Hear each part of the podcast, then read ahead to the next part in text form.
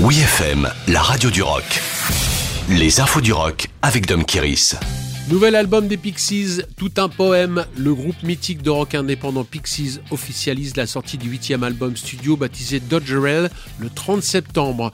En français, Dodgerel désigne de la poésie désuète, voire mal inspirée, faiblement écrite. On reconnaît bien là le sens de la dérision chère aux Pixies, mais la rigolade s'arrête ici à l'écoute du premier single, Vers the Moon On, dans la veine de leur meilleure pépite sonore. Le titre aux guitares acérées confirme les propos du batteur David Lovering il y a un mois. Lors d'une interview, il avait laissé entendre que l'album pouvait être considéré comme un Doolittle Senior, une suite du deuxième album paru en 1989.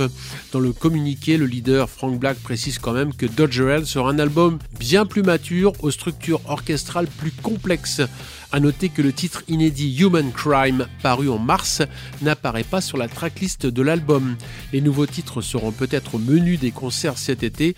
En France, les Pixies sont attendus pour deux dates à Rouen les 22 et 23 juin et au Main Square de Arras le 30 juin. Mickey 3D, nouveau single estival. Le groupe Mickey 3D respire encore. Il vient de sortir le single Émilie Danset, son premier titre depuis l'album C'est beau la vie, paru il y a 6 ans. Disponible sur les plateformes de streaming, Émilie Danset aux accents électro est une collaboration entre le groupe indé rock de la France à peur et son réalisateur ingénieur du son Bruno Prena qui lui a fourni la trame sonore. Par ailleurs, on y retrouve aussi l'amie musicienne de longue date Nadja au cœur.